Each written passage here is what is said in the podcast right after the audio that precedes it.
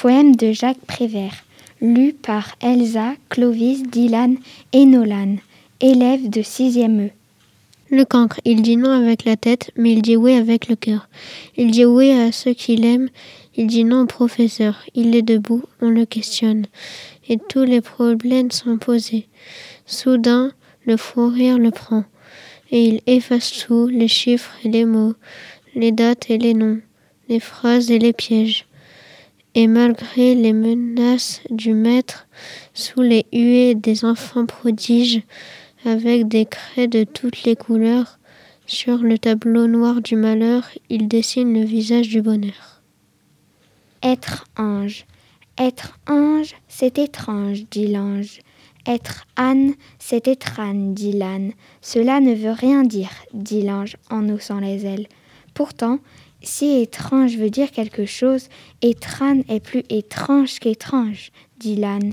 Étrange est, dit l'ange en tapant des pieds. Étranger vous-même, dit l'âne, et il s'envole. La brouette ou les grandes inventions.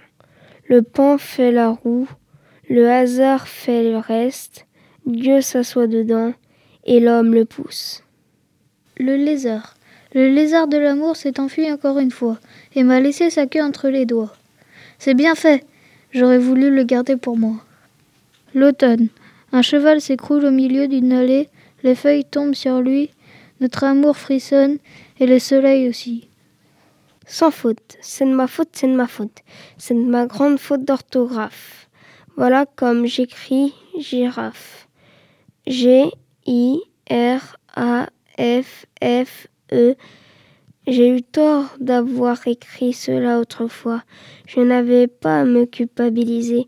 Je n'avais fait aucune faute d'orthographe. J'avais simplement écrit girafe en anglais. Les belles familles.